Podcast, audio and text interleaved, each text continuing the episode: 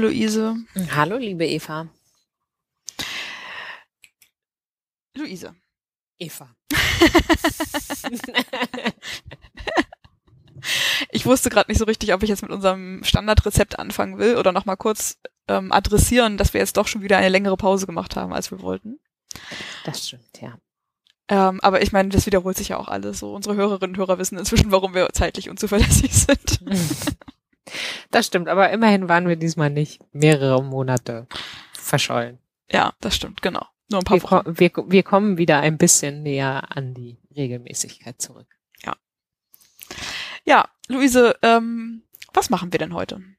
Wir nehmen heute Folge 24, wenn ich das gerade richtig gesehen habe. Wir haben uns unsere Statistiken gerade angeguckt, äh, gemeinsam.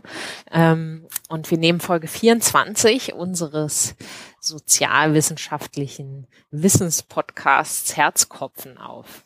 Genau. Und ich weiß gar nicht, worum es gehen wird, weil äh, du heute federführend dafür verantwortlich warst, das Papier Richtig. der Woche vorzubereiten. Und ich bin sehr aufgeregt und, und, und freue mich sehr.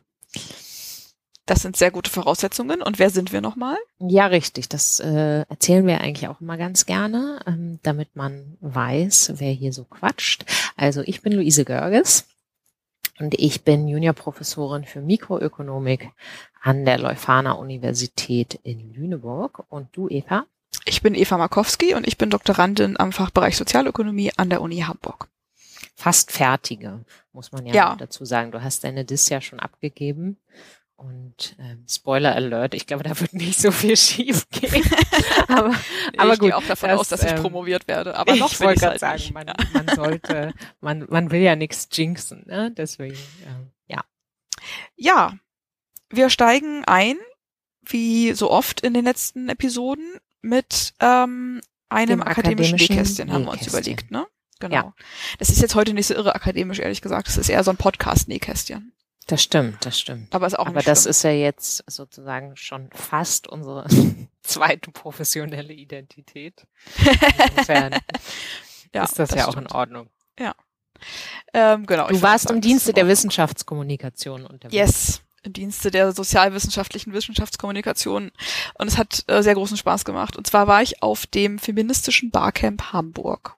Mhm. Das war am 11. Juni. Ähm, das erste Mal jetzt wieder seit Beginn der Pandemie in Präsenz. Und das war ganz fantastisch. Ähm, es war davor schon zweimal in Präsenz, dann ist es einmal ausgefallen und war einmal online, wenn ich mich richtig erinnere, glaube ich. Und Eva, ganz kurz, erklär doch mal, was ist ein ja, Barcamp? ja, genau. Also, oh, mit, mit dem Barcamp müssen wir jetzt anfangen. Ja, okay, alles klar. Ähm, also ein Barcamp ist ein relativ offenes Veranstaltungs, ähm, wie sagt man? Format? Format. Danke. Ähm, in dem sich Menschen treffen an einem gemeinsamen Ort und dann ähm, ja, austauschen und vernetzen, würde ich denken, ist im weitesten Sinne das Ziel zu einem Thema in der Regel. Mhm. Und das Thema ähm, ist halt Feminismus beim feministischen Barcamp. und ähm, also das Schöne an einem Barcamp ist, ich erkläre jetzt nicht nach, wo der Begriff herkommt und bla bla, ne, das kann man alles bei Wikipedia nachlesen, so das kommt aus der IT-Branche, bla bla bla bla. Ähm, aber das Schöne an einem Barcamp ist, dass es ähm, es ist ein bisschen wie eine Konferenz, ne? aber es ist Mhm. nicht vorher schon durchorganisiert, was da alles gemacht wird, sondern es, was passiert an diesem Tag hängt ganz stark von den Teilnehmenden ab. Mhm. Ähm, und der Tag jetzt beim Feministischen Barcamp Hamburg ist in vier Sessions organisiert. Ähm, und eine Session dauert immer so eine knappe Stunde, ich glaube 50 Minuten, Pi mal Daumen. Und ähm, dann sitzt man im Plenum, also alle sitzen in einem Raum und besprechen, was jetzt in dieser Session passieren kann. Ja. Das heißt, ähm, man kann sich dann melden und sagen, ich würde gerne über, weiß ich nicht, offene Flinterräume in Hamburg mit euch reden. Kommt zu mir in Raum XY. Und ich bin halt dann da gewesen und habe gesagt, hier, ich bin Feministin, Sozialwissenschaftlerin, ich mache einen Podcast zusammen mit einer Freundin und Kollegin und ich würde gern mit euch über feministische Themen in sozialwissenschaftlicher Forschung reden. Ähm, kommt und trefft mich in Raum, hab vergessen, wie der Raum hieß. Mhm. Seminarraum 2 oder so, keine Ahnung. Ja, cool. Und dann, ähm, genau, und dann, da, genau, dann daraus, wie viele Leute dann gerade eine Idee haben oder vorher sich schon was überlegt haben, ergibt sich dann auch so die Gruppengröße und so. Und deswegen, also man kann da wirklich ganz unterschiedliche tolle Sachen erreichen. Und ähm, ähm, also was ja zum Beispiel sehr medienwirksam dann funktioniert hat, war die Abschaffung der höheren Mehrwertsteuer auf weibliche Hygieneprodukte wie Tampons. Mhm. Und die Frauen, die das initiiert haben, die haben sich auf dem feministischen Barcamp Hamburg getroffen Ah ja, super, ja. und haben da über dieses Thema gesprochen und daraus ist diese Aktion entstanden. Das ist, Ja. finde ich, ein super Beispiel für, was da alles Fantastisches passieren kann in solchen Ja, Räumen. sehr gut. ja, das war du. mega cool. Also da Ja. wird nicht nur geredet, da wird dann auch. Aktionismus geplant, genau. Ja, sehr gut. Sehr gut. Ähm, und vielleicht muss man noch dazu erwähnen, der Fairness halber, dass das also finanziert wird von der Friedrich-Ebert-Stiftung ähm, Mhm. und organisiert von zwei fantastischen Feministinnen, ähm, Gianna Martini und Julia Panzer. Ähm, und das Konzept haben sie vom Feministischen Barcamp Berlin sozusagen übernommen. Mhm. Ähm, weil Gianna da mal war und das toll fand und sich dachte, warum muss ich für sowas nach Berlin fahren? In Hamburg gibt's doch auch Feministinnen. Ja, sehr gut. Sehr gut. Ja.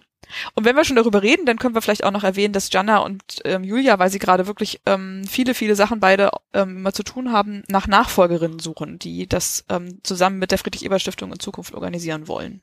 Ja, Also wenn ihr darauf Bock habt, dann ähm, genau, Meldet meldet euch euch. entweder bei uns oder googelt direkt feministisches Barcamp Hamburg und dann findet ihr diverse ähm, Kontaktmöglichkeiten zu Jana und Julia und der Friedrich-Ebert-Stiftung und könnt euch da melden.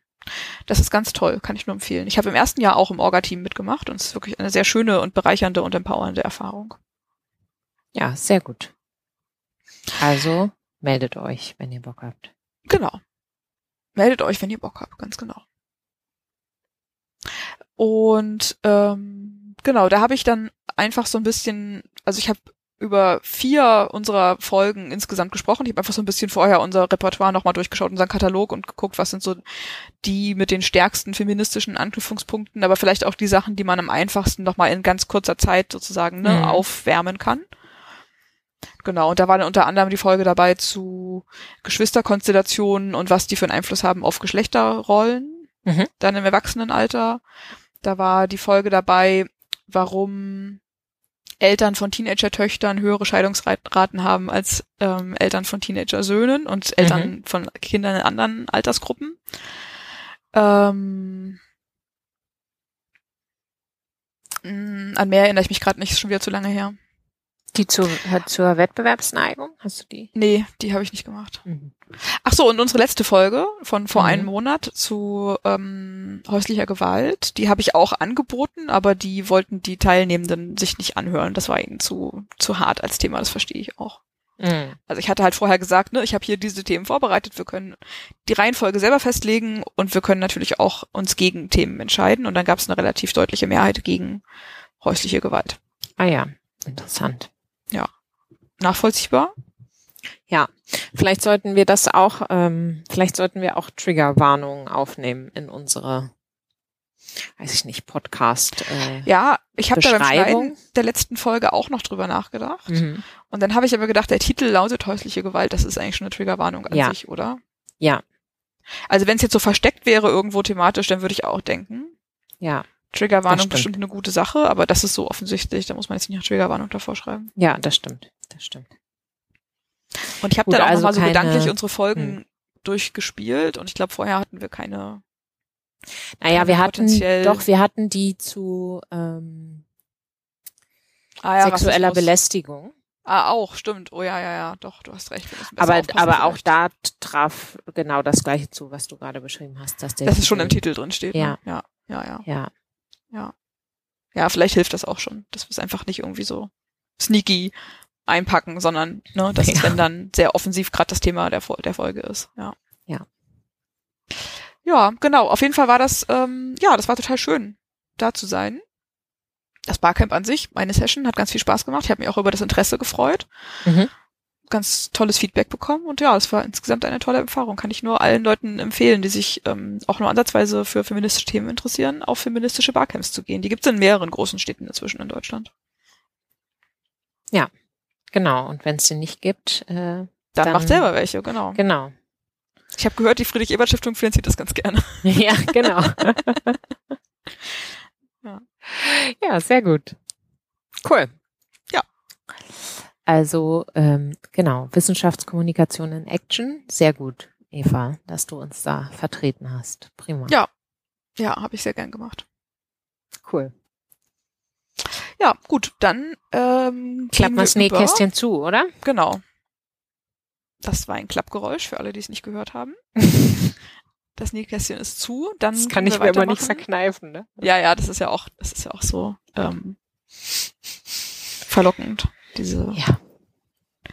diese Regieklappe zu klappen. Vielleicht müssen wir noch so Soundbites mal äh, einspielen. Das haben natürlich ernsthafte Podcasts haben das alles, ne? Die haben alle so fancy Soundbites dann noch. Ja. Aber wir wollten uns ja eh ein bisschen professionalisieren noch in der, in der Zukunft mit Ja. neuen Mikros und besserer Aufnahmetechnik und dann können wir auch direkt noch ein Soundboard mit einbasteln. Ganz genau, so machen wir das. Ja, sehr gut. In einer schönen, fernen Zukunft. Mhm. Ähm, so, jetzt versuche ich mich gerade zu organisieren, damit ich hier uns ähm, mit dem Thema der Woche beglücken kann. Und zwar geht es um Gefühle. Hm. Es geht um Gefühle und Risikoneigung. Mhm. Mhm. Ich bin gespannt. Ja, es ist ein Papier, ganz frisch erschienen im American Economic Journal Applied Economics. Ähm, jetzt gerade, das ist also Heft 3, ähm, das war glaube ich jetzt im Juni. Mhm. Und ähm, zwar ist es verfasst von Armando Meyer. Mhm. Und ähm, den kenne ich ein bisschen, also ganz gut und schätze ihn sehr. Und habe das nicht gewusst, dass er ein Papier hat, das in AEJ Applied erscheinen wird und habe einfach die E-Mail-Benachrichtigung vom Verlag bekommen, so hier, neue Ausgabe. Und dann scrolle ich da immer durch, auch Mhm. weil ich, ne, also weil ich erstens versuche mit der aktuellen ökonomischen Literatur einigermaßen up-to-date zu bleiben. Und zweitens, weil ich dann immer auch ein Auge direkt auf potenzielle Ja. Podcast-Papiere werfe und scroll da so durch und denk so, hm, ganz interessant und plötzlich sehe ich äh, das Papier von Armando und denk so, Mensch, das ist doch mal eine schöne Überraschung. Hab mich Ja. voll für ihn gefreut, ähm, dass er eine so fantastische Publikation da jetzt ähm, hatte und habe ihm auch direkt eine Nachricht geschrieben und er hat sich dann auch noch sehr über meine Nachricht gefreut und so haben wir uns beide gefreut. Wunderbar. ja. Und ähm, dann habe ich das gelesen und habe gedacht, das ist eigentlich auch ein schönes Podcast-Papier. Daran kann man so ein paar ganz grundsätzliche Sachen ganz schön mal durchdiskutieren. Okay, cool. Ähm, ich habe jetzt gerade, als ich dann über das Barcamp berichtet habe, ein bisschen bereut. Es ist jetzt halt, jetzt halt keinen feministischen Aspekt, aber ähm, wir, wir sind ja auch keine explizit nur feministische Themen-Podcast, sondern Nein. wollen ja einfach über ökonomische und sozialwissenschaftliche spannende Forschung berichten. Und dazu gehört es auf jeden Fall, finde ich. Mhm. Genau. Ähm, und zwar fangen wir vielleicht mal ganz von vorne an. Was meinen wir denn mit Risikoaversion und warum finden wir das als Ökonominnen überhaupt interessant? Okay, also Risikoaversion, das war jetzt eine Frage an mich, ja? Ja, ich habe gedacht, das machen wir es ein bisschen interaktiv. So ein bisschen, genau. genau, Luise on the spot. Also, was, was meinen wir mit Risikoaversion? Also äh, grundsätzlich beschreibt das einfach ähm, die Neigung, eine, mh, ein fest, eine feste Auszahlung, eine sichere Auszahlung einer risikobehafteten vorzuziehen. Also, wenn ich jetzt mit einer Wahrscheinlichkeit von 50 Prozent, wenn ich jetzt eine Lotterie ähm, an einer Lotterie teilnehmen kann, Mhm. du schenkst mir ein Lotterieticket oder ich habe ein Lotterieticket und mit diesem Lotterieticket kann ich mit einer Wahrscheinlichkeit von 50 Prozent 100 Euro gewinnen Mhm. ähm, und mit einer Wahrscheinlichkeit von 50 Prozent gewinne ich gar nichts. Mhm. Dann ist der Erwartungswert dieses Lotterietickets genau 50 Euro, weil ich Genau. eben Es ist einfach die Wahrscheinlichkeit mal der zu erwartende Gewinn genau im Gewinnfall. Ne? 50 Genau. Prozent mal 100 Euro sind 50 Euro. Genau. Ja. Ähm, das heißt also, wenn ich sozusagen, wenn ich im Prinzip, wenn ich 100 von diesen Lotterietickets hätte, dann würde man eben erwarten, dass, dass ich 50 mal gewinne und Mhm. 50 mal verliere. Ne? Mhm. Und so, so kommt man halt auf diesen Erwartungswert. Ähm, und das heißt also, wenn ich jetzt, wenn ich jetzt risikoneutral bin, wenn mir das Risiko selber nichts ausmacht, dann ähm, müsste ich bereit sein, dir dieses Lotterieticket für 50 Euro zu verkaufen. Mhm. Tatsächlich zeigt sich aber empirisch, dass die meisten Menschen eher risikoavers oder risikoscheu sind. Mhm. Das bedeutet, die wären schon bereit, für weniger Geld ihr Ticket zu verkaufen. Also die würden sagen, nee, also wenn du mir 30 Euro festgibst, mhm. die ich dann sicher in der Tasche habe, das ist mir eigentlich lieber als dieses Lotterieticket ähm, für, wo ich eben nur mit einer Wahrscheinlichkeit von 50 Prozent 50 Euro kriege. 100 Euro. Äh, ja, genau, sorry, 100 Euro kriege und ansonsten halt null. Ja. Ähm, ne? Und es gibt natürlich, es gibt auch andere Typen, es gibt auch risikoliebende Typen die sagen, nee, also ich finde es jetzt so witzig, an dieser Lotterie teilzunehmen und ich liebe diesen äh, Nervenkitzel und so. Mhm. Ich bin, wenn überhaupt, und, und sowieso glaube ich, dass ich auf jeden Fall gewinne. Äh, also wenn überhaupt, bin ich eigentlich nur bereit, ähm, dir dieses Ticket für 80 Euro zu verkaufen. Mhm. Ne? Also das ist so, ähm, das ist so die Grundidee. Und ähm, das findet man halt in der Ökonomik wahnsinnig spannend, weil, weil ähm, die Grundannahme natürlich immer ähm, ist, dass alle Menschen sehr rational sind und ähm, dementsprechend ja wundert man sich auch so ein bisschen über alle, die nicht risikoneutral neutral sind. Ne? Also genau, also genau per perfekt rational würde man dann als Risikoneutralität bezeichnen ne? oder betrachten. Ja. Genau, und Abweichungen davon sind dann immer irgendwie erstmal erklärungsbedürftig. Genau, wobei das halt natürlich ein Konzept ist, was es schon lange gibt und so weiter. Und das hat natürlich Bedeutung vor allem auch für äh, ja, Versicherungsentscheidungen von Individuen. Ne?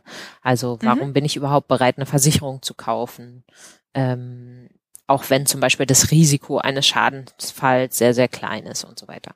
Mhm. Ähm, genau, dafür hat es auf jeden Dinge. Fall äh, Bedeutung. Es hat Bedeutung natürlich auch für Verhalten an Finanzmärkten allgemeiner, also für mhm. Anlageverhalten. Ne, das kann dann, also wenn ich ein Risiko scheue, dann lege ich halt eher in sichere Optionen mein Geld an und habe dann niedrigeren Ertrag. Wenn ich Risiko super finde, dann ähm, investiere ich vielleicht auch in riskantere Optionen mit einem potenziell höheren Ertrag, aber das kann natürlich auch dazu führen, dass ich alles verliere mhm. oder hoch verschuldet bin. Ähm, aber Risikoneigung hat natürlich auch noch ähm, Auswirkungen auf so ganz alltägliche Sachen, die uns alle betreffen, auch wenn wir nicht am Aktienmarkt oder am Finanzmarkt aktiv sind. Also zum Beispiel auf die Frage, welche Berufsausbildung wähle ich. Mhm. Ne, wenn ich ähm, risikoavers bin, also wenn ich Risiko scheue, dann ist es wahrscheinlicher oder das ist, ist zum Beispiel weniger wahrscheinlich, dass ich eine Ausbildung wähle, die sehr teuer ist und mit unsicheren Erträgen verbunden. Also mhm. zum Beispiel Schauspielerin. Es ist sehr ja. teuer, Schauspielerin zu werden und es ist völlig unklar, ob ich damit erfolgreich sein kann. Und deswegen ist ja. es ein sehr, mit sehr viel Risiko behaftet, aber auch ähm, hm, jetzt erinnere ich mich gerade an keine konkreten Beispiele. Ich glaube Zahnmedizin. Nee, Zahnmedizin war wahrscheinlich sehr teuer, nee, aber mit, mit, mit sehr viel Sicherheit. ja, genau. Hm, wir hatten doch dieses spannende wir haben immer so eine ja, spannende Grafik in unserer Arbeitsmarktökonomik vorlesen. Ja, ja, ja. Ich erinnere mich gerade nicht mehr an die Beispiele, die sozusagen mit hoher Unsicherheit behaftet waren.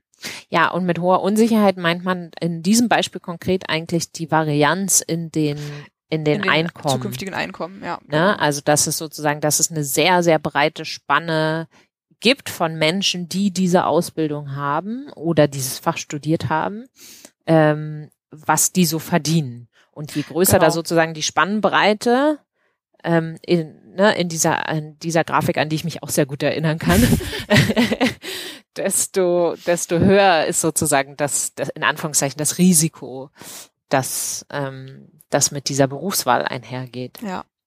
Aber anyways, wir müssen auch gar nicht zu tief in die Arbeitsmarktökonomik ja. einsteigen. Ich wollte nur sozusagen illustrieren, wie wichtig Risikopräferenzen in alltäglichen Situationen oder in ganz für, ja. für alle Menschen wichtigen Situationen sind. Ähm, äh, ähm, noch vielleicht noch ein äh, Beispiel, mhm. vielleicht auch äh, vielleicht auch kontrovers. Ähm, die Covid-Impfung zählt sicherlich mhm. auch dazu, ne? Und dann kommen mhm. spielen da noch Faktoren eine Rolle, dass ähm, Menschen auch ähm, Risiko gar nicht richtig einschätzen können und bewerten können, ne? weil im Fall einer Corona-Impfung, da gibt's ja sozusagen im Prinzip sogar zwei Risiken die man bedenken muss. Ne? Also das Risiko einer Infektion, wenn ich mhm. nicht geimpft bin. Und ähm, das mögliche mögliche Gesundheitsrisiko, das eventuell mit einer ähm, Impfung, Impfung einhergeht, ja. einhergehen könnte. Und interessanterweise äh, bewerten eben ja, Menschen, die sich nicht, nicht impfen lassen, ihre, das Risiko der Impfung als sehr, sehr hoch. Also das wird zumindest oft so als, als Argument angeführt und ähm, ignorieren ziemlich stark das Risiko, das behaft, also das sozusagen mit der ähm, Erkrankung einhergeht. Mhm. Ja. Aber das ist auch so ein, so ein Das ist ein sehr gutes Beispiel. Beispiel. Und also da ist auch eine, das ist auch eine gute Illustration dafür, dass die meisten Situationen im wirklichen Leben eben nicht wie eine Lotterie sind, mhm. weil wir das, äh, also weil wir keine perfekten Informationen darüber haben, wie groß die Wahrscheinlichkeiten für die jeweiligen Ereignisse sind, dass sie eintreten. Ne? Nicht nur die Wahrscheinlichkeiten, sondern auch die, in Anführungszeichen, die äh, Auszahlung auch, genau. die dann also das ist sozusagen ein doppeltes Problem. Also man kennt weder genau die Wahrscheinlichkeiten, mit denen bestimmte ähm, Ereignisse eintreten, noch kennt man genau ähm, im Prinzip die den Wert dieser Ereignisse. Ne? Ja. Also ich weiß nicht, selbst wenn ich jetzt genau wüsste, mit einer Wahrscheinlichkeit von 50 Prozent infiziere ich mich mit, mit Corona, wenn ich jetzt da auf Veranstaltung XY gehe, hm. dann weiß ich halt gar nicht, wie schlimm wird denn eigentlich meine Erkrankung. Ja, habe ich irgendwie drei Tage Husten oder habe ich Long-Covid ja. für die nächsten, genau. weiß ich nicht, 18 Monate. Ja. Und das ist wahrscheinlich noch dann im Mittelwert. Also ja, ja, das ist, ähm, ist auch insofern ein gutes Beispiel, als allgemein natürlich Gesundheitsverhalten auch sehr stark mhm. von meinen individuellen Risikopräferenzen abhängt. Ne? Also Impfungen, aber auch ähm, ob ich, keine Ahnung, zum Beispiel Rauchen. rauche oder ob ich Sport betreibe, der mhm. mit einem hohen Verletzungsrisiko einhergeht. Mhm. Wie viel ich mich bewege, wie ich mich ernähre. Das sind alles Sachen, die auch von meinen individuellen Risikopräferenzen ja. abhängen. Ja. Ja. Gut, äh, also genau. jetzt haben wir viele Beispiele gebracht. Also jetzt. wir haben viele Beispiele. Es ist wichtig. So sind ja. wir uns einig, ja? Ja, sind wir. genau. Haben wir hoffentlich jetzt alle überzeugt. genau. Und es ist natürlich nur eins von mehreren, was wir so ökonomische Präferenzen nennen. Ne? Also mhm. es gibt mhm. natürlich noch andere ökonomische Präferenzen, die auch wichtig sind für unser alltägliches Verhalten. Und grundsätzlich gehen wir in der ökonomischen Theorie eben davon aus, Verhalten von Menschen hängt von dieser Art von Präferenzen ab, von ihren individuellen Einstellungen oder Vorlieben. Vorlieben, genau. genau. Und von den knappen Ressourcen. Mhm.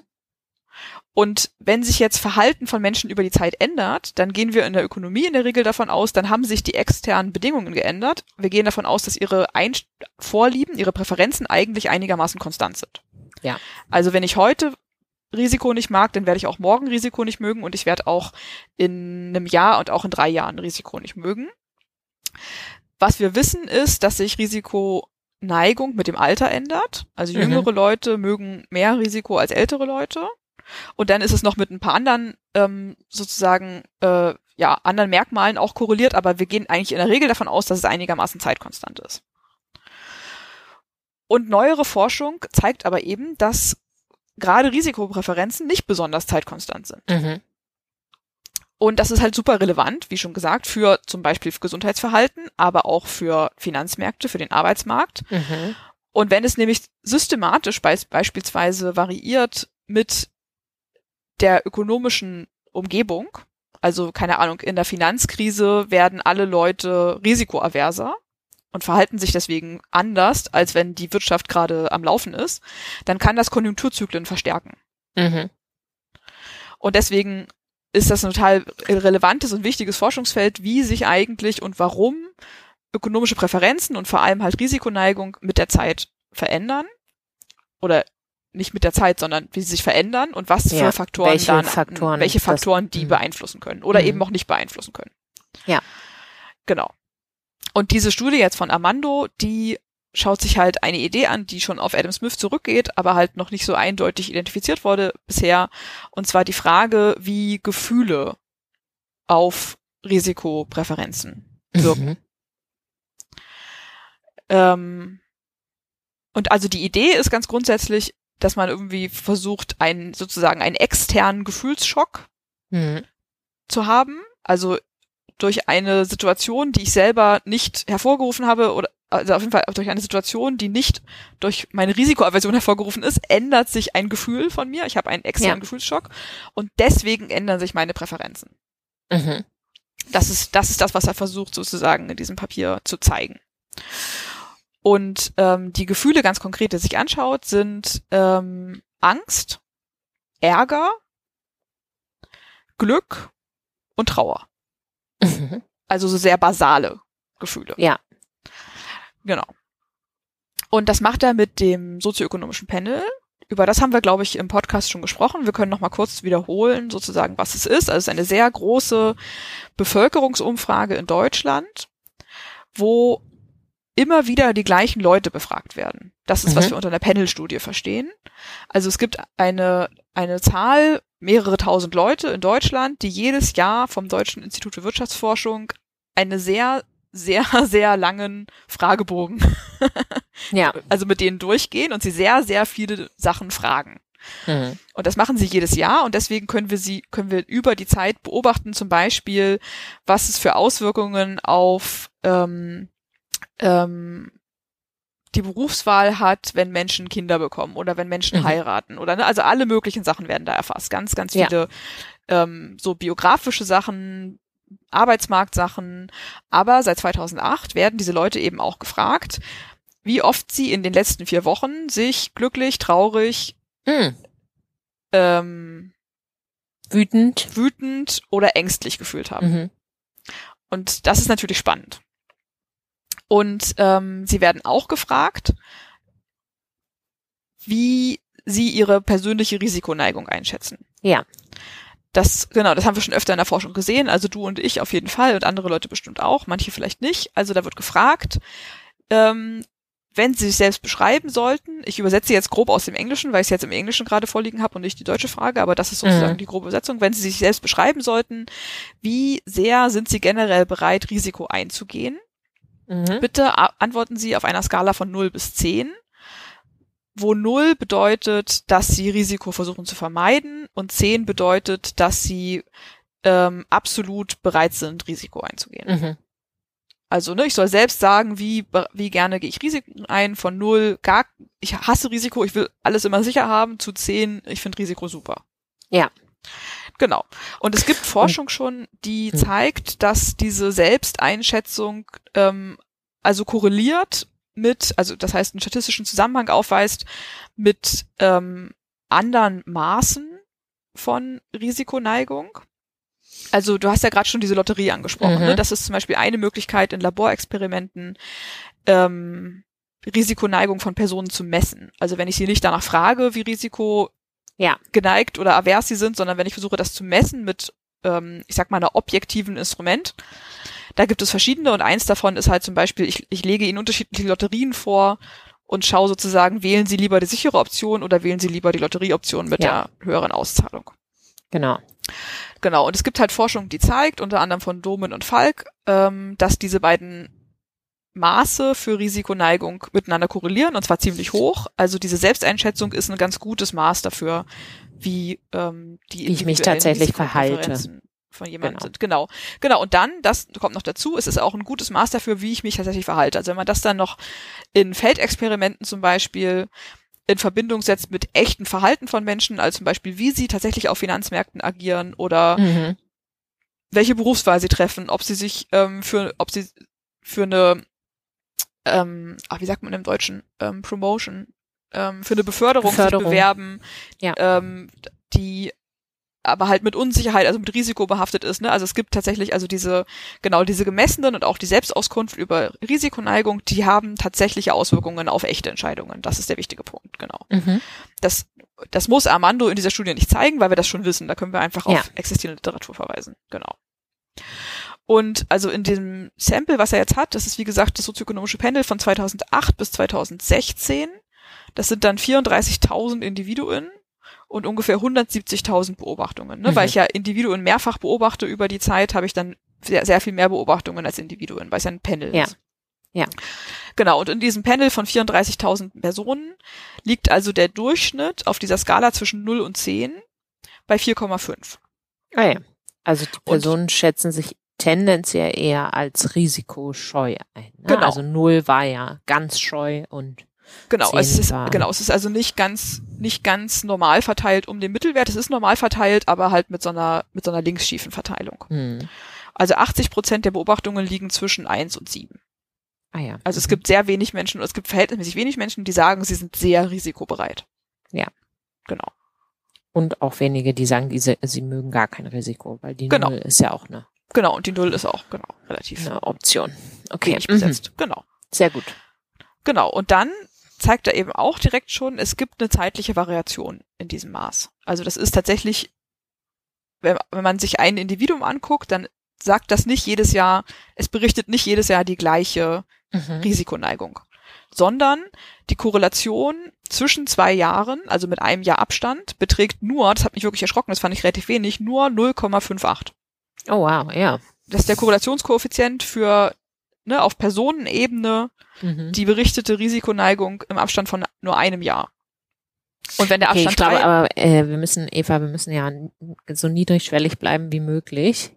ja, Da, da müsste man jetzt auch einen Korrelationskoeffizienten, zumindest nochmal ganz grob so intu aber Ja, warum also- dich das schockt, dass der nur Okay. 0,5 ist. ja, okay, alles es klar, ja, fairer, fairer Punkt. Ja, ja, also der nicht- Korrelationskoeffizient, also grundsätzlich äh, misst der den Zusammenhang von zwei Variablen oder von zwei Ja. Informationen. Und er kann Werte zwischen null, das heißt, es gibt keinen Zusammenhang, und Ja. eins annehmen, also absolute Werte. Der kann auch negativ sein und dann Mhm. geht er sozusagen bis minus eins und dann gibt es einen Mhm. negativen Zusammenhang. Ja. Genau.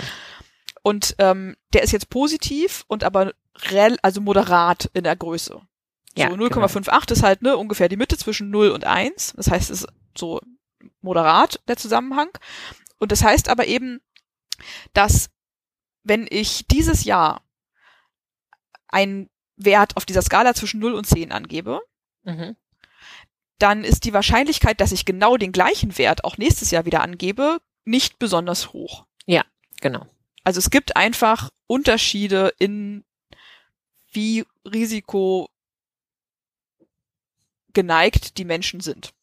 Und Genau, und, und vielleicht nur nochmal, um das nochmal zu wiederholen, das hast du ja am Anfang schon gesagt, dass die, dass die ökonomische Theorie ja eigentlich auch davon ausgehen würde, das ist, also, ne, die, die ursprüngliche Annahme ist eigentlich, sowas ist total stabil. Genau. Ähm, und wenn ich jetzt in diesem Jahr eine 7 ankreuze auf dieser Skala, dann kreuze ich im nächsten Jahr eine 7 an und im Jahr danach und im Jahr danach und im Jahr danach. Genau, bis ich irgendwann alt werde und wir wissen, dass alte Leute nicht mehr so risikogeneigt sind. Ja. Deswegen dann wird es vielleicht mal eine 6 und dann mal eine 5 oder so. Ja. Genau. Ja. Das wäre die Annahme und das zeigt sich halt in diesen Daten nicht, tatsächlich. Ja. Also es ist kein besonders time, time, zeitstabiles ähm, äh, Charakteristikum. Und ähm, dann korreliert er das direkt auch noch mit so ein paar soziodemografischen Informationen, die man über Leute ja im SÖP hat. Und zwar mit ähm, einer Heirat, mit Arbeitslosigkeit, mit Einkommen, mit Vermögen, mit Kindern und mit Gesundheit. Mhm. Und es zeigt sich kein Zusammenhang in der selbstberichteten Risikoneigung zwischen Heirat, also mit Heirat und mit Arbeitslosigkeit. Aber ein höheres Einkommen geht mit einer höheren Risikoneigung einher, also Mhm. eine höhere Toleranz für Risiko. Ein höheres Vermögen geht mit einer Mhm. höheren Toleranz für Risiko einher. Kinder, also dass ich die Tatsache, dass ich Kinder bekommen habe, ich hatte vorher keine Kinder, jetzt habe ich Kinder, gehen mit einer niedrigeren Toleranz für Risiko einher. Und Gesundheit, also mehr Gesundheit, bessere Gesundheit auch mit einer höheren Toleranz für Mhm. Das heißt, das könnte schon mal ein Teil dieser Zeitvariation erklären. Mhm. Ne? Also ich hab, mein Einkommen ändert sich über die Zeit, mein Vermögen ändert sich über die Zeit, ich habe Kinder, ich habe keine Kinder und meine Gesundheit kann besser oder schlechter sein. Ja. Genau. So, das erstmal sozusagen zu Risiko. Jetzt reden wir kurz über Gefühle und dann reden wir darüber, wie die zusammenhängen. ähm, das hatte ich gerade schon gesagt, dass im SÖP seit 2008 die Leute regelmäßig gefragt werden, wie häufig in den vergangenen vier Wochen sie Glück, Trauer, Wut oder Angst gefühlt haben. Und das wird konkret gefragt ähm, folgendermaßen. Ich lese Ihnen jetzt ähm, eine Liste von Gefühlen vor. Bitte sagen Sie mir zu jedem Gefühl, wie oft oder selten Sie dieses Gefühl in den letzten vier Wochen verspürt haben. Und Sie können antworten mit sehr selten, selten, manchmal, oft und sehr oft. Also auf so einer fünf, äh, auf einer Skala von fünf unterschiedlichen, äh, wie sagt man? Ausprägung. Ausprägungen, Dankeschön, fantastisch. Genau. Ähm, und die psychologische Forschung zeigt, dass Glück und Trauer sozusagen zwei Enden der gleichen Skala mhm. in Wirklichkeit sind. Also mhm. Leute, die glücklich sind, sind nicht traurig und Leute, die traurig sind, sind nicht glücklich. Das sind zwei, mhm. keine zwei voneinander unabhängigen Gefühle, sondern das sind einfach zwei Enden der gleichen Skala. Mhm. Und deswegen wird das jetzt sozusagen dann einfach zusammengeführt in einen Glücksindex. Ja. Also Trauer und Glück werden zusammengeführt in einen Glücksindex, so dass ja. niedrige Werte traurig sind und hohe Werte sind glücklich. Ja. Aber Angst und Wut bleiben sozusagen separate Gefühle. Okay. Mhm. Genau. So, und dann sind wir schon fast am Ende, ehrlich gesagt, weil was Amandu dann macht, ist, also er ähm, macht dann eine Regressionsanalyse, wo auf der Abhäng also die abhängige Variable, die, die äh, Variable, die erklärt werden soll, ist die Risikoneigung. Mhm. Nach wie vor auf einer Skala von 0 bis 10, nur dass das mit 10 multipliziert, sodass wir eine Skala von 0 bis 100 haben. Und das wird dann erklärt durch die Häufigkeit entweder von Glück versus Trauer oder mhm. von Gefühlen von Angst oder Wut in den letzten vier Wochen. Und weil wir wissen, dass die Risikoneigung von diesen anderen soziodemografischen Variablen, die wir vorher schon besprochen haben, auch abhängt, werden die auch noch als Kontrollvariablen in die Regressionsanalyse Also sowas wie, du meinst jetzt sowas wie Alter. Genau, also Alter. Geschlecht. Nee, Geschlecht tatsächlich nicht. Ah ja, okay. Mhm. Hm. Interesting. Darüber habe ich noch gar nicht nachgedacht. Interessant. Darüber können wir noch mal reden. Geschlecht ist nicht drin. Es ist drin Alter, Einko Haushaltseinkommen, mhm. Arbeitslosigkeit, ähm, Ehestatus und Kinder im Haushalt. Und dann ist noch drin das spezifische Jahr, um sozusagen für halt sowas wie Konjunkturzyklen zu ähm, korrigieren. Mhm. Aber auch der spezifische Monat, weil gerade ne, bei Happiness und Sad ja. da natürlich auch so Saisonalitätseffekte drin sein können. Also ob es im Dezember ist oder im Juni. Genau, also ich bin auf jeden Fall im Januar weniger glücklich als im Juli und da wird es noch vielen anderen Leuten so gehen und deswegen ja, wird auch für den Monat, in dem die Person das gefragt wurde, noch kontrolliert. Mhm. Aber nicht Geschlecht. Hm, interessant. Ist es eine, ist es eine ähm, das wird jetzt schon wieder ein bisschen zu technisch. Ja, ja, vielleicht so. eine Fixed Effects äh, Ja, ja, Schätzung. genau. Ja. Und Geschlecht ist natürlich nicht äh, Zeitvariant. Ja. In ja, das wird jetzt zu technisch. Anyways. Also sagen wir mal so, diese Schätzung, die er macht, die kontrolliert sozusagen für ähm, für ähm, bestimmte Eigenschaften der Person, die sich im Zeitverlauf nicht ändern. Genau. Ähm, und deswegen wird das nicht explizit ähm, mit aufge, also werden Eigenschaften, die, die sich eben im Zeitverlauf nicht ändern, nicht explizit mit aufgenommen. Und in der Regel, also zumindest im, im SÖP, äh, wird da die Anzahl ähm, der Personen, auf die das zutreffen, die wirklich ähm, das Geschlecht gewechselt haben, die ist so die ist winzig, dass, ja. genau, dass, dass man das Geschlecht eben zu den Faktoren gehört, die unveränderlich. Eigenschaften sind, die, unver die als unveränderlich ähm, nicht mit eingehen in diese Schätzung. Ja. Ja, sehr gut. Danke. Okay, aber das jetzt wirklich, ja, genau, also jetzt, hat jetzt abgelenkt, aber erzähl nee, mal. Nee, aber ist ja, ist ja wichtig. Genau. Und ähm, was auch noch wichtig ist, ist, dass er immer alle drei Gefühle gleichzeitig in die Schätzung packt. Ah ja, okay. Ne? Und also die Effekte, die man dann, die, also den Zusammenhang, den man dann findet, der ist dann sozusagen immer konditional auf die anderen Gefühle. Mhm. Ja. Also, also jetzt zum Beispiel jetzt für diese Happiness versus Sad Skala, also ob ich jetzt mhm. glücklich oder traurig bin, das ist sozusagen die Veränderung. Also ich werde ein bisschen glücklicher, in den letzten vier Wochen, aber bei gleichbleibender Wut und Angst. Ja, ja, ja, ja. ja.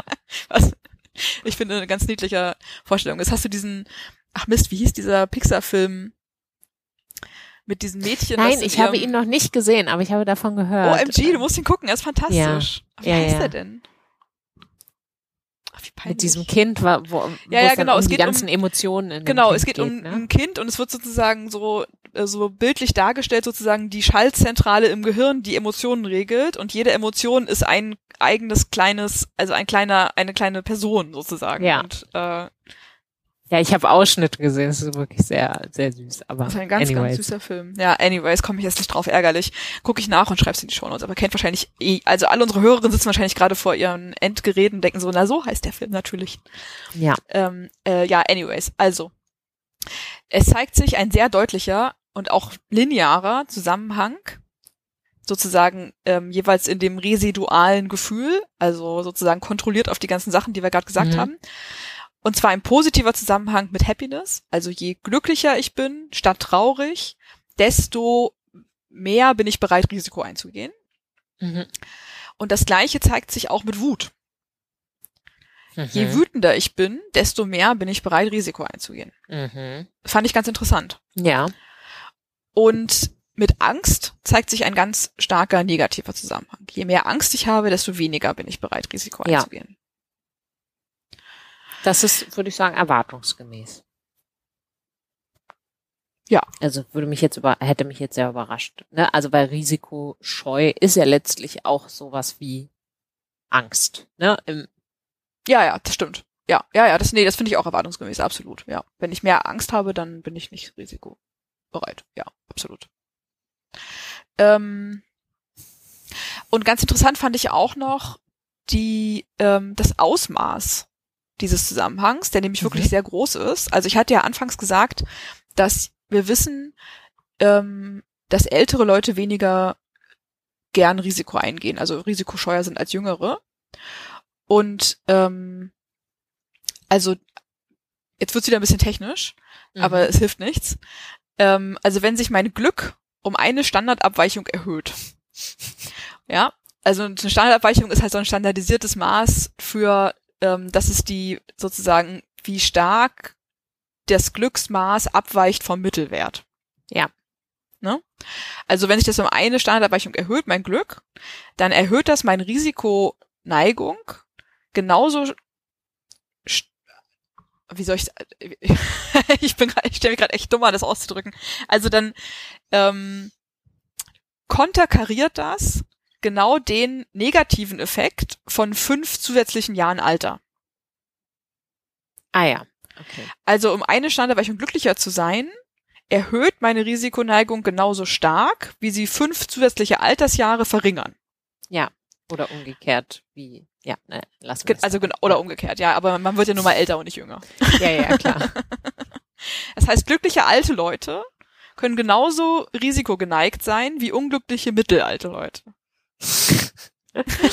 okay, also ich meine, da würde ich, also ist denn der Zusammenhang mit Alter aber tatsächlich linear? Ja, anscheinend. Mhm. Also könnte man auch mal in Literatur reinschauen, aber so, so, so klingt es auf jeden Fall hier. Wir können auch einen anderen Vergleich ziehen, wir können auch den Vergleich mit Einkommen ziehen. Ja. Also wir wissen, Leute mit höherem Einkommen sind äh, risikobereiter als Mhm. Leute mit niedrigem Einkommen. Und da ist eine Standardabweichung sind 2000 Euro monatliches Einkommen. Was ich, ja, fand ich auch faszinierend. Erschien mir auch relativ hoch, aber ist so. Mhm. Und ähm, also eine, wenn sich mein Einkommen um 2000 Euro im Monat erhöht, dann bin ich auf dieser 0-10-Skala einen halben Punkt risikobereiter. Und wenn sich meine Happiness, mein Glück, um wie gesagt diese Standardabweichung wieder erhöht, dann bin ich sogar um 0,7 Punkte Mhm. risikobereiter. Also das Naja, Glück ist tatsächlich wichtiger als Einkommen. ich wollte gerade sagen, man, so ja. könnte man es interpretieren. Zumindest für die Risikoneigung. Für die Risikoneigung. Ja, ja, nicht, nicht, nicht, also nicht für alles so, aber nicht für meine Kaufkraft zum Beispiel, aber für die Risikoneigung. Das fand ich, fand ich sehr interessant. Ähm, dann können wir uns noch fragen, wo kommt das denn eigentlich her? Also wie, wie erklärt sich das denn eigentlich, dieser Zusammenhang zwischen Gefühlen Ja. und Risikoneigung? Da gibt's ähm, aus der Psychologie ähm, tatsächlich konkurrierende Erklärungsansätze. Ähm, ich bin gerade ein bisschen in meinen Notizen durcheinander gekommen, weil ich diese Interpretation vorlesen wollte. Ähm, Kann ich noch mal kurz zwischenfragen? Er hat Ja, jetzt aber absolut. nichts in dem Papier, was sozusagen die Emotionen, Ah, das Doch, hattest doch. du ja. das kommt ah, noch. ja. Okay, das kommt. Das, das kommt noch. Ich folge einfach dem, der Struktur des Papiers. Man hätte es auch Okay. andersrum erzählen können, aber wir, wir, wir reden Nee, jetzt nee, kurz über, super. wir reden jetzt kurz über ähm, theoretische Erklärungsmöglichkeiten. Ich muss sie nur erst wieder finden. Es tut mir furchtbar leid.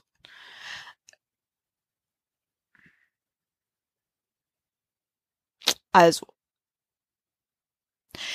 Es gibt drei unterschiedliche theoretische Ansätze aus der Psychologie, die Zusammenhänge zwischen Gefühlen und ähm, Risikoneigung ähm, ähm, herstellen. Mhm. Und ähm, das eine ähm, betrachtet sozusagen Gefühle einfach als Information. Also es heißt tatsächlich Gefühle als Information. Und ähm, das argumentiert sozusagen, diese Theorie argumentiert, dass Personen ähm, Informationen, die mit ihrem derzeitigen Gefühlsstand übereinstimmen, überbewerten. Also wenn ich gerade positive Informationen habe, äh, positive Emotionen habe, zum Beispiel Glück, dann Mhm. wäre ich Risiko geneigter und wenn ich negative Emotionen Mhm. habe, dann wäre ich weniger Risiko geneigt. Das wäre würde sozusagen relativ ähm, ähm, eindeutige Hypothesen liefern. Das andere nennt sich, also grob übersetzt, ähm, vielleicht sowas wie Stimmungs Balance-Theorie, also Mood Maintenance Framework auf Englisch. Also ich, ne, sozusagen, also im Namen klingt's schon mit. Ich versuche sozusagen meine derzeitige Stimmung einfach beizubehalten Ja, zu auszugleichen. stabilisieren, Mhm. auszugleichen, genau. Das würde, ähm, die, also diese Theorie würde argumentieren, dass Menschen, die sich gerade glücklich fühlen, die gerade positive Gefühle haben, keine ähm, kein Risiko eingehen wollen, weil sie dadurch ruinieren, äh, äh, weil sie dadurch riskieren, sich ihre gute Laune zu verderben sozusagen. Mhm. Ne? Also wenn ich, ich habe mir geht's gerade gut, ich bin gerade glücklich, dann treffe ich eine riskante Entscheidung und die geht zu meinen Ungunsten aus und dann bin ich nicht mehr glücklich. Und das würde ich Ja. gern vermeiden, deswegen mache ich das gar nicht erst. Und diese Theorie würde halt ähm, vorhersagen, dass ähm, also genau das Gegenteil eigentlich. Je glücklicher ich bin, desto weniger riskant agiere ich. Also Mhm. desto risikoscheuer werde ich. Und ähm, du Wobei siehst schon, dass Hm? Ja, wobei ich jetzt auch unklar finde, was die jetzt in Bezug auf die anderen Emotionen vorhersagen würde.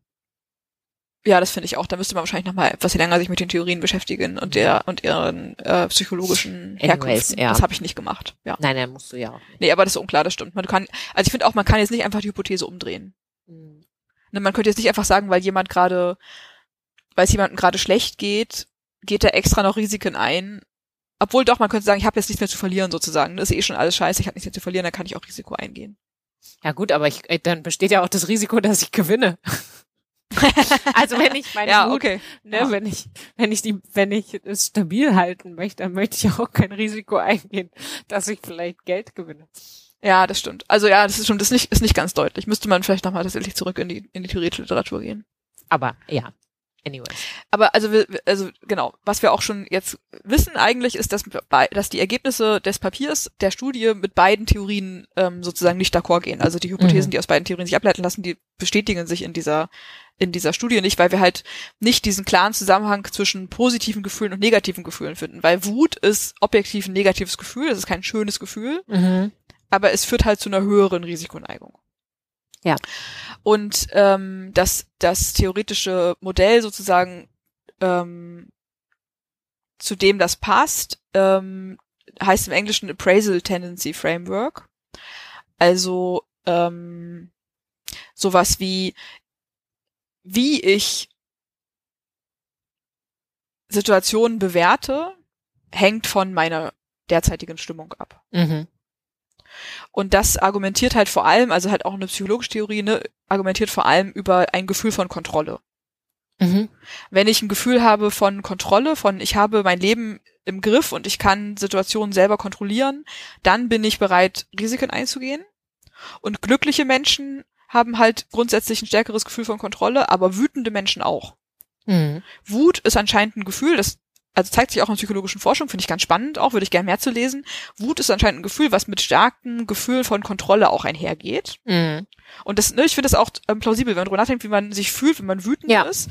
Das ist, also Wut ist etwas, das, das macht nicht, dass ich mich hilflos fühle, sondern Ja. im Gegenteil. Ne? Ich habe das Gefühl, ich kann diese Wut umsetzen in Aktion. Ja. So. Genau. Und weil Wut einhergeht mit einem Gefühl von Kontrolle, erhöht es auch die Risikobereitschaft. Mhm. Genau. Das ist eigentlich schon alles. Das ist, Hm, ne, das ist, lässt sich in sehr wenige Worte fassen, aber finde ich eine super spannende Theorie. Mhm. Möchte man gern tiefer in die psychologische Forschung zu einsteigen. Äh, genau, so, das ist das. Dann ist es ein ökonomisches Papier, was gut publiziert ist. Deswegen gibt es jetzt noch einen sehr langen Teil, wo alternative Erklärungsansätze ausgeschlossen werden. Ne? Also du kennst das. Jetzt könnte, jetzt kommen Ja. Leute her und sagen, Moment mal. Dieser Zusammenhang, den du findest zwischen Gefühlen und Risikoaversion, könnte da nicht Vermögen und Einkommen eigentlich dahinter Mhm. stecken? Ne? Also Menschen, die ein höheres Vermögen haben oder ein höheres Einkommen, die fühlen sich glücklicher und deswegen sieht es so aus, als wären sie deswegen risikobereiter. Sie sind aber in Wirklichkeit risikobereiter, weil sie ein höheres Vermögen haben. Mhm. Ähm, jetzt hat Armando ja für Vermögen und Einkommen auch schon kontrolliert, aber er macht dann sozusagen noch mehr, um noch Mhm. deutlicher zu zeigen, das kann nicht der Grund sein. Ich gehe jetzt nicht auf alle Sachen ein. Ich sag dir nur, was Ja. er alles noch gemacht hat. Ja, ne? ja, ja, ja. Also er zeigt auch, es liegt nicht an der grundsätzlichen ökonomischen Unsicherheit oder an Konjunkturzyklen. Ja. Es liegt nicht an der individuellen wahrgenommenen Arbeitsplatzsicherheit. Mhm. Es liegt nicht an der Gesundheit. Mhm. Es liegt auch nicht an der generellen Lebenszufriedenheit, aber mit Lebenszufriedenheit gibt es definitiv eine Korrelation. Das macht ja auch Sinn. Okay. Ne? Also Ja. ich bin mit meinem Leben grundsätzlich zufriedener und dann bin ich glücklicher oder andersrum. Ich bin öfter Ja, glücklich in klar. den letzten vier Wochen, deswegen bin ich mit meinem Leben grundsätzlich zufriedener. Also genau, wenn ich für Lebenszufriedenheit auch noch kontrolliere in diesem in diesem Modell, dann verringert sich der Koeffizient von Glück, Glück in den letzten vier Wochen. Mhm. genau, aber nicht der von Angst und von Wut.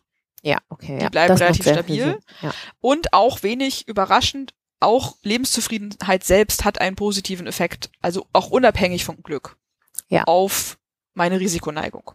Ja. Genau.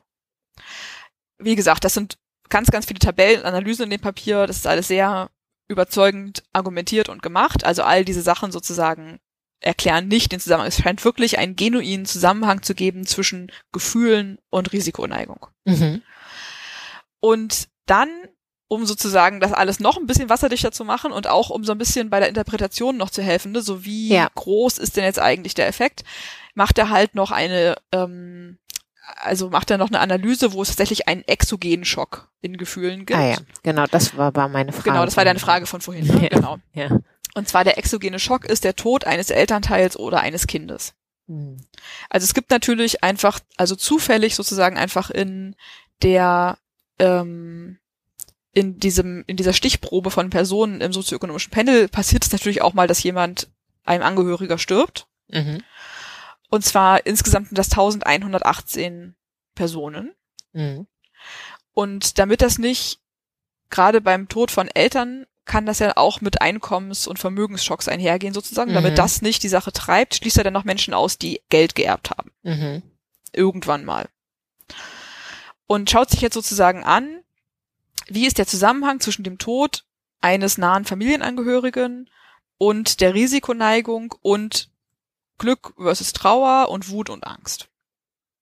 Ich wollte gerade sagen, da gibt's auch diese psychologischen Modelle mit den Phasen der Trauer, ne? Also dann, Naja, das ja. stelle ich mir jetzt ein bisschen kompliziert vor, dass dann erstmal irgendwie, weiß ich nicht, äh, ja, Trauer. Wut, äh, also so diese Phasen, hintereinander. Ja, das ist wahrscheinlich sehr kommen. schwierig abzubilden, weil die Leute ja nur jährlich befragt werden. Ne? Mhm. Du wirst ja nur einmal im Jahr gefragt und dann über deine Emotionen in den letzten vier Wochen und wenn dann der Tod deines Partners aber schon sechs Monate her ist und du hast sozusagen, du bist schon durch Wut durch und bist schon in Acceptance Ja. oder so. Ich weiß gar nicht genau, wie die Phasen alle Ja, sind, ich auch gesagt. nicht. Ja, ja. Aber also genau das kann er nicht abbilden tatsächlich, sondern er kann Ja, halt nur okay, abbilden okay. sozusagen das Jahr vor dem Tod, das Jahr, in dem der Mensch gestorben ist und dann sozusagen die Zeit danach.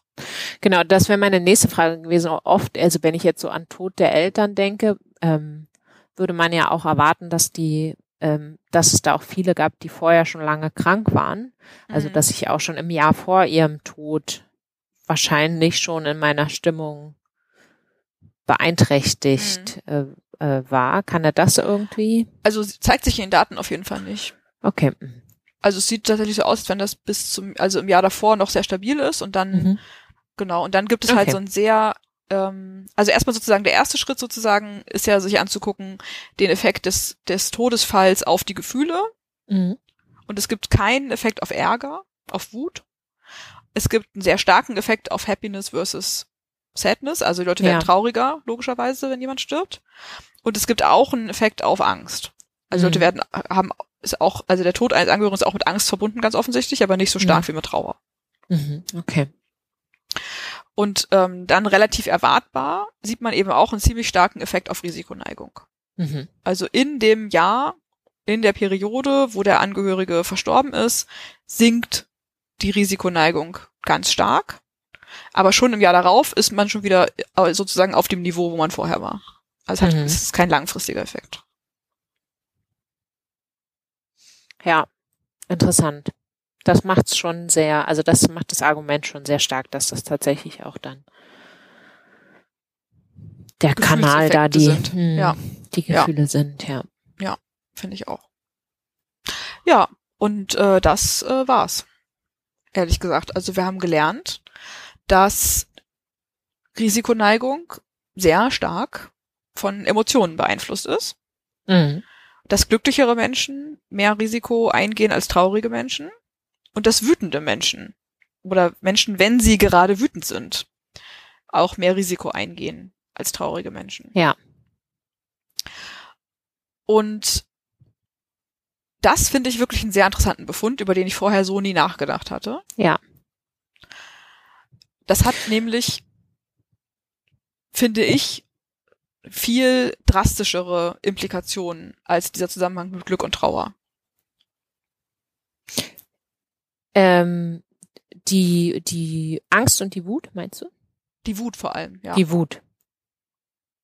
Warum? Naja, weil Leute ja aus allen, also Leute werden ja unterschiedlich schnell wütend oder nicht. Ja. Und ich glaube, dass nicht so viel drüber nachgedacht wird, wenn ich über riskante Verhaltensweisen nachdenke und Menschen, denen ich sozusagen, also die ich, also zum Beispiel wird, glaube ich, nicht viel drüber nachgedacht, wie wütend oder nicht wütend Hedgefondsmanager sind. Mhm. Weißt du? Oder wie Ja. schnell die wütend werden können. Ja, ja. Da gibt's ja zumindest anekdotisch, weiß ich gar nicht, wie, äh, wie fundiert empirisch das äh, unterlegt ist, aber gibt's ja zumindest anekdotisch diese ähm, Geschichten, dass die ihre Emotionen nicht so gut unter Kontrolle Nicht so gut unter haben. Kontrolle haben, genau. So, also es könnte sozusagen, also auch das könnte ja sehr wichtige Implikationen für ähm, ja das Finanzwesen im weitesten Sinne haben, ne? Oder auch so, wenn ich an so an so an so Menschen denke, die so Staatsgeschicke lenken, Mhm. sind das Leute, die schnell und viel wütend werden, oder sind es Mhm. Leute, die eher so ihre Emotionen ganz gut leveln können? Ja. Naja, im Idealfall hängt es natürlich nicht von einer einzelnen Person ab, aber wie wir ja gerade leider im Weltgeschehen sehen, kann ja oft schon eine einzige, schon erschreckend. ja, Ja. emotional erschreckend. instabile Person. Ähm, Ja. was ich auch, also um jetzt nochmal auf diese Frage zu Geschlecht zurückzukommen, Mhm. was ich auch interessant fände, das haben wir bisher noch gar nicht so explizit erwähnt, haben wir, glaube ich, in, in bestimmt mindestens in der Folge zur Wettbewerbsneigung schon mal diskutiert. Es gibt ja auch Forschung, wobei es ja, wobei es nicht ganz eindeutig ist, aber es gibt viel Forschung dazu zu Geschlechterunterschieden in der Mhm. in der Risikoneigung. Mhm. Ähm, und zumindest in manchen Maßen scheint sich immer eine recht große Geschlechterdifferenz zu zeigen, dass, dass Frauen grundsätzlich risikoscheuer sind als Männer. Ja. Ähm, es gibt auch bestimmte Messweisen, wo das nicht so zum Tragen kommt. Das will ich, da will ich jetzt gar nicht so im Detail rausgehen, rein äh, Drauf eingehen. drauf eingehen. So, danke. Rausgehen, reingehen, rumgehen.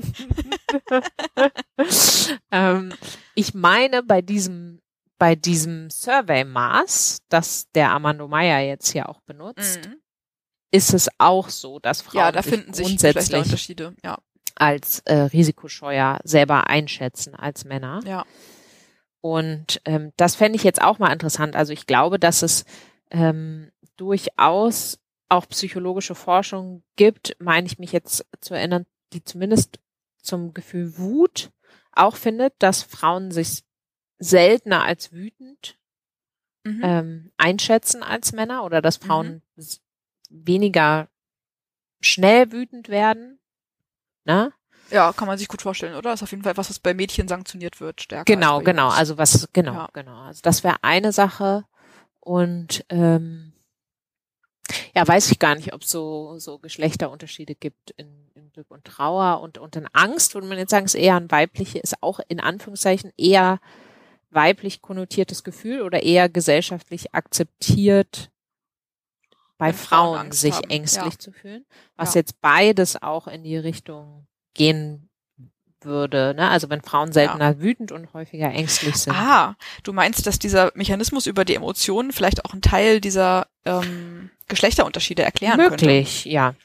Spannender Gedanke. Hm. Wäre jetzt zumindest mal meine Frage. Ja, darüber ähm, könnte man noch mal, sollte man, dazu sollte man forschen.